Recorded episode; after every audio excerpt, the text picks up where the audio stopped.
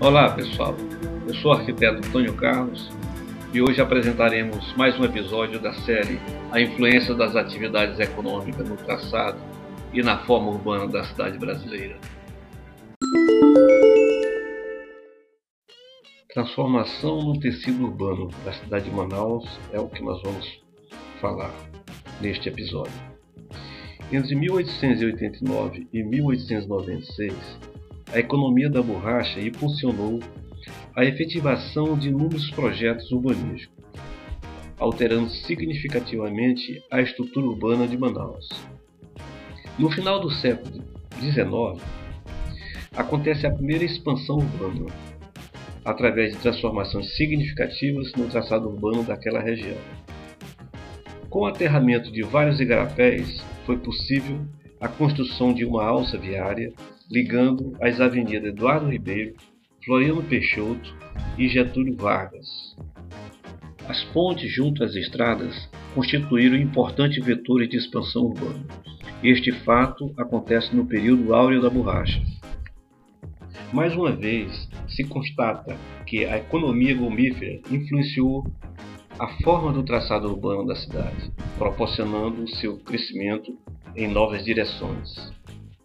O maior período de progresso econômico que se verificou na Amazônia foi de 1892 a 1900, denominado Belle Époque, quando surgiram os primeiros edifícios de grande importância na estruturação da malha urbana da cidade. Ao analisar a distribuição dos elementos arquitetônicos contidos na malha urbana, é possível verificar que as dificuldades de expansão no sentido oeste-leste as que a cidade enfrentou durante o século XIX eh, foram resolvidas com os aterros e com as construções das pontes sobre os igarapés.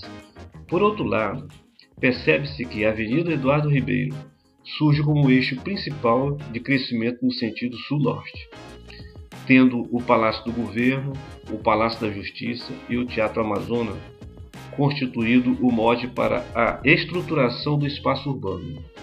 Paralelamente à Avenida Eduardo Ribeiro surge a Avenida Epaminondas, novo canal de crescimento no mesmo sentido das avenidas citadas. A maioria dos edifícios construídos até o ano de 1888 estão localizados dentro do limite da área mais antiga da cidade. A partir desta data, até 1900, já com a influência da economia da borracha, foram construídos quatro pontes entre os anos de 1895 e 1896, viabilizando a expansão da cidade. Dessas, três constroem-se ao longo da Avenida 7 de Setembro, promovendo o crescimento no sentido oeste-leste, enquanto a quarta se constrói na Avenida Epaminondas, favorecendo o sentido sul-norte. Também aparecem edifícios notáveis que estruturaram a Avenida Eduardo Ribeiro como principal artéria viária e vetor de expansão urbana na direção sul-norte.